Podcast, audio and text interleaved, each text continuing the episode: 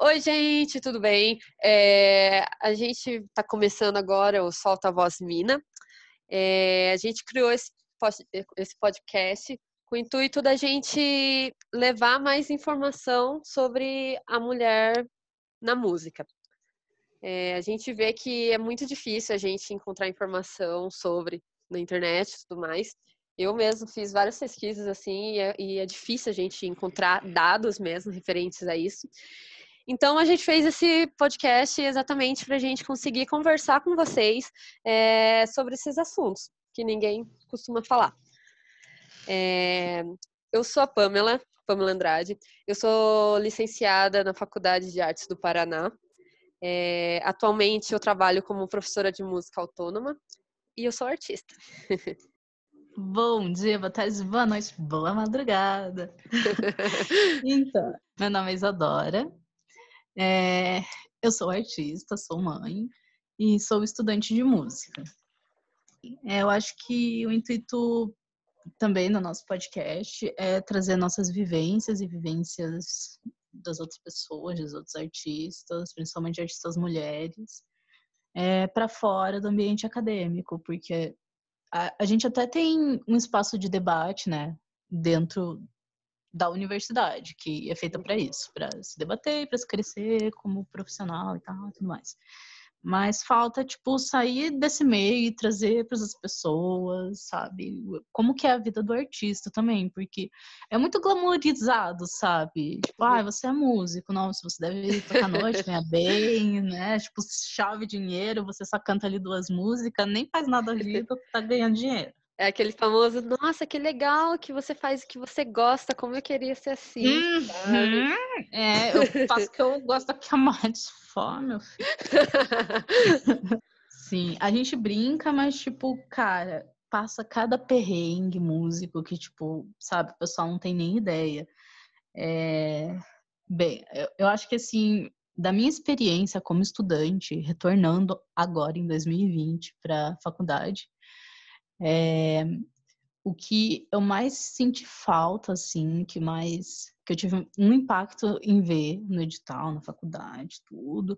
Eu já fui ver logo os auxílios, né? Tipo, vou voltar para a universidade, vou ver que auxílio que eu tenho, porque, tipo, né, tenho minhas contas, o meu filho, tipo, depois de dois anos que eu consegui é. voltar para a faculdade, justamente sabe, por demandas da maternidade, que muda a vida da gente por completo. Sim, as então, quando maiores, né, também. É Sim, é e, tipo, eu, o tempo também, eu tenho muito menos tempo do que eu tinha antes, sabe? Então é outra realidade, assim. E dessa minha realidade, quando eu fui voltar para a universidade e eu vi que não tinha nenhum auxílio, tipo, para quem tem filho. É, na, na nossa universidade em específico, na estadual, né? Não tem um auxílio para, para as mães, um auxílio creche, um auxílio, sabe? Então, tipo, isso dificulta a pessoa que, tipo, tem filho ou, sei lá, está para ter um filho, tipo, continuar na sua vida acadêmica. Tipo, tem que ter uma implementação de, de auxílios aos estudantes mais específico, passar uma peneira aí, tipo, Sim. dar um auxílio para essas pessoas não sabe, não ter essa evasão da, uhum. da universidade, como tem outras por é, outros e, motivos de renda e tal. E sem contar também a, o horário das aulas, né, também. É, uhum. Ter Nossa, aula à tarde, é, no período da tarde, é muito complicado para a gente conseguir um emprego, sabe? Uhum. Você consegue o quê? Trabalhar em bar de madrugada, sabe? É, Sim, é, tem acaba sobrando, porque é bem difícil mesmo. Você encontrar um, emprego com meio período só e ganhando um salário razoavelmente bem, assim. Sim, tipo, nossa, é, é muito absurdo. E a minha principal preocupação como estudante ali no, no meio musical, né? E como mãe é tipo ter, é, conseguir na minha área uma estabilidade. Tipo, não tem tipo plano de carreira, tipo em escola de música, em, uhum. sabe? É, raramente você vai encontrar um contrato, uma estabilidade com benefício, com salário, tipo, que você fala, não, beleza, nossa, vou pagar minhas contas, vou criar meu filho, vai ser tipo, sabe? Né? A não, não ser é, que seja, a não ser que seja concurso público, né? Porque eu acho que é Sim, a única que coisa tem, que né? acaba, exatamente, que é a única coisa que acaba sobrando e de vez em quando, sei lá, raramente você encontra, sei lá, uma escola particular de ensino regular uhum. que ele te uhum. oferece algum benefício. Eu acho que de Sim. 500 escolas assim que eu fiz entrevista, uma oferecia alguma coisa, sabe? Sim, Mas é sim. é muito, muito raro mesmo, assim. E eu, como professora autônoma de música, é, a gente não tem carteira assinada, não tem benefício. Então, assim, quem me garante que mês que vem eu vou ter, eu vou estar tá ganhando dinheiro para pagar minhas contas, sabe? Exatamente. Porque, porque, nesse mês você pode estar, tá, sei lá, com 10 alunos e estar tá ganhando mil reais, no outro mês você pode ter um aluno só. Não, não é fixo, você não tem garantia de Sim. nada. Você tem só a coragem e a cara para meter. Exatamente. Exatamente, estamos desse jeito. E a gente acaba tendo que apelar para bico, para outras segundas, terceiras profissões, né? Porque não tem como. A gente não sabe. Meu. É, a, a, música a... acaba se tornando uma renda extra, né? Digamos exatamente, assim. Exatamente, exatamente. Tipo, cara, a gente pode, sei lá, fazer uma especialização, fazer um mestrado, fazer isso, fazer aquilo, mas sabe, com, com que apoio, com que estabilidade? Não tem. Falta, sabe? Falta olhar pro artista e, tipo, falar, é uma profissão, não é, tipo, um hobby. Exatamente. Eu vou falar também um pouquinho agora da minha experiência dentro da universidade. Para mim, quando eu ingressei na faculdade, assim, foi mais tranquilo, assim, não teve nada muito diferente. Mas era muito perceptivo assim o um número baixo de mulheres dentro da, das, da universidade de música, assim, sabe, em comparação com os homens. Era gigantesco, enquanto as mulheres eram minoria, sabe? E uhum. até mesmo para tocar instrumentos diversos, assim como bateria, guitarra, baixo. Aí eu, eu sempre me perguntei, assim, por que que isso acontece, sabe? Perguntava para as outras pessoas, por que será que isso acontece? E, e a galera só sabia me responder, ah, deve ser porque o homem tem mais vontade de fazer música e a mulher prefere procurar outras coisas. Aí eu ficava tipo, como assim, né? Não hum, faz será muito que é isso mesmo, coleguinha? É. Aí que eu acabei chegando numa conclusão, assim, lendo e estudando bastante, que isso sempre foi cultural, assim. Por que, que o menino, quando ele é criança, ele é incentivado a tocar um instrumento? Tipo, logo de cara ele já ganha uma bateria, uma guitarra, um baixo, enquanto a menina ela ganha um jogo de panelas, sabe? Por que, que não Sim. pode ser vice-versa? Por que, que a menina não pode ganhar uma bateria quando criança e se tornar uma grande baterista e o menino não pode ganhar um jogo de panelas e ser um chefe de cozinha, sabe? Por que não? Por que então, não? É, exatamente. Daí é o que a gente o que a gente vê, sabe? A cultura machista desde a infância. E a gente acaba nem percebendo isso, porque a gente é criança, a gente não tem, a gente não consegue é, estruturar isso, né, na nossa cabeça para discutir sobre isso. Porque nossa, é complicado assim mesmo. Então, assim, esse negócio não existe, assim, não existe isso de homens gostarem de música mais que mulheres, e por isso que eles que tem mais homens no mercado da música do que mulheres, sabe? Não existe isso. Jamais existiu. Só não temos as mesmas oportunidades, sabe? O mesmo incentivo desde pequeno. Sim. E além de, de ser, né, de ter essa dificuldade, essa particularidade, é, tem essa questão também de eu acho que a falta de auxílio, a falta de planejamento de carreira, é, tem muito dessa, sabe, não, não, artista não é profissão, tipo, você sim, tem que ganhar dinheiro primeiro, depois você vai fazer o que você gosta. Eu sempre ouvi isso, sabe? É, que legal, você, vai... você, que legal você toca música, mas o que, é... que você faz, né? Exatamente, mas você trabalha com o quê? tipo, eu lembro até de um professor que que eh, os pais dele falavam para ele assim: ah, porque isso não dá dinheiro, não sei o que, você tem que fazer outra coisa. Ele foi fazer história para daí trabalhar com música, hum. sabe? É, é, a música sempre acaba se tornando uma segunda opção, né? Até Exatamente. mesmo dentro do, do ensino regular. Tipo, esses uhum. últimos anos aí que o pessoal queria tirar as artes, sabe? Porque não é importante. Nossa, Gente, como assim? Sabe? Não, não sim, tipo, você consome arte todos todo. os dias. Todos Exatamente. os dias. Você está consumindo artes cênicas, você está consumindo uma arte visual numa pintura, num, sabe, numa animação. Então, tipo, no, tá música, meu, quantas pessoas. É mais fácil dizer quem não gosta de música, quem não ouve música, é sabe? Verdade. Tipo, pode ser uma música, assim, no sentido utilitário pra pessoa, ela vai escutar enquanto ela trabalha, enquanto ela faz outra coisa, uma mas, coisa dela. Exatamente. Beleza, mas, mas tipo, continua, tipo, alguém. Mas continua alguém... é, tendo uma utilidade, sabe? A pessoa Sim, e tipo. Aquilo. Exatamente, fala tipo o tempo que a pessoa levou para produzir esse conteúdo, sabe? Uhum. Tipo, você é um músico, você, tipo, estudou sei lá quantos anos, tipo, 24 horas por dia, ou todos os dias, sabe? Sim. Pra, tipo, criar um conteúdo legal, que fizesse sentido para você e para as outras pessoas, para tipo, ser tratado como algo tipo, não, não é necessário. Se uhum. não é uhum. necessário, por que você escuta?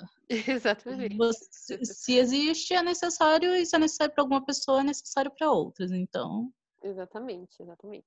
Agora, falando um pouco assim sobre o mercado musical mesmo, a parte do, do nosso trabalho e tudo mais, é, pesquisando sobre o assunto, eu encontrei uma matéria muito boa assim da Agência Brasil, que fala sobre um estudo que se chama Por Elas que Fazem a Música. Essa, esse estudo ela foi divulgado pela União Brasileira de Compositores, a UBC, quem não sabe, a UBC ela foi fundada em 1942 e ela é uma associação que tem como objetivo principal a defesa e a promoção dos interesses dos titulares de direitos autorais de músicas. E o estudo ele mostra que cresceu 56% o número de novos associados do sexo feminino à entidade desde 2018 para 2019. No entanto, tipo, a gente vê que assim, é mais da metade que aumentou, sabe? Uhum. Então, isso, isso é uma coisa que a gente tem que comemorar, assim, sabe? Porque a diferença, né? Porque no total são 33 mil associados dessa entidade e somente 15% são mulheres contra 85% de homens. Então, continua tendo uma é. diferença gigantesca, independente da gente. Exatamente, independente da gente ter crescido os números, né, é, de um ano para o outro. Se você for comprar tudo, é uma diferença gigantesca ainda. A gente tem muito ainda para ser conquistado, sabe? É, também nessa pesquisa é ressaltado que ainda existe uma diferença grande na indústria fonográfica. Por exemplo, que apenas 10 mulheres entre os 100 maiores arrecadadores de direitos autorais no país. Tipo, de 100, só 10 mulher, são mulheres, assim, sabe? Hum, então. É muita diferença. É, uma diferença gigantesca. E o que que acontece? O que acontece é que a mulher ela tem pouca referência nessa área assim de estúdio mesmo, sabe, de gravação dessa indústria é, fonográfica. Então a gente precisa entrar nesse ambiente de estúdio que é super masculino, sabe? A gente precisa, a gente é, precisamos abrir o nosso leque de opções. É, também a gente precisa enfrentar essa área que não dá suporte algum para gente. E para que isso, uhum. para que a gente consiga isso, para que isso aconteça, a gente precisa inspirar as novas gerações para que essas mulheres também se sintam capazes, sabe? Porque o que, que a gente vê, né? A maioria dessa, é, nessa área mesmo de é, estúdios, gravadoras e tudo mais, é tudo homem. Então, assim, a gente não tem aquela vontade de ingressar nessa área porque a gente sabe como que é, sabe? Essa essa indústria assim toda uhum. masculina mesmo. Então a gente não tem esse incentivo, a gente então isso que a gente precisa fazer, a gente precisa incentivar quem está vindo agora assim, até mesmo ocupar assim. os espaços, Exatamente. espaços acadêmicos, os espaços todos, professores, todos os espaços, alunos. ocupe tudo. Exatamente, a gente precisa estar tá ali fazendo, senão a gente nunca vai conseguir para frente, sabe? É, e, e, eu achei esse um estudo legal, assim, porque eu acabei fazendo várias pesquisas sobre o assunto e esse foi o único, assim, que realmente me apresentou dados mesmo sobre a representatividade da mulher, assim, na música, sabe? Nessa indústria fonográfica. Então, eu achei legal, assim, trazer isso para comentar um pouquinho, assim, que a gente Sim. não acha essas coisas é difícil. Pois é, fica aí um apelo para os estudantes, para nós estudantes ainda de música na graduação. Pesquise as meninas. Pesquisa! Pesquisa mesmo. Bom, e para finalizar ali, eu acho legal também a gente comentar um tópico que é a ingressão da mulher no mercado de shows também. Essa parte oh. de essa parte prática mesmo assim da música, sabe? É, e para isso eu pedi um relato da minha amiga musicista Juliana Silveira. Ela gravou um áudio para gente falando como que foi para ela é, iniciar na carreira musical, montar uma banda, etc. E eu vou comentar um pouquinho sobre o que, que ela falou em áudio para gente. Bom, é, o nome dela é Juliana Silveira. ela toca guitarra, violão e canta. Atualmente ela tá mais na, na área de vocalista mesmo, assim, do que tocando outros instrumentos. Ela tem uma banda autoral nos estilos de hard rock, heavy metal, chamada Fearless Woman, e apenas com integrantes mulheres. Olha, legal, ressaltar isso. e também ela tem uma banda de músicas covers que se chama Rock Alive. E nessa banda eles também fazem versões de duo, trio, etc. Ela começou a tocar violão com 16 anos e com 19 anos ela montou a sua primeira banda. Lembrando que isso foi lá nos anos 2000. É, a banda que ela montou, a sua primeira banda que ela montou, se chamava Pompeia e era um trio e de mulheres. A banda ela se juntou para tocar, no começo ela, a banda se juntou para tocar músicas de outros artistas assim, mas acabou que eles começaram a fazer músicas próprias.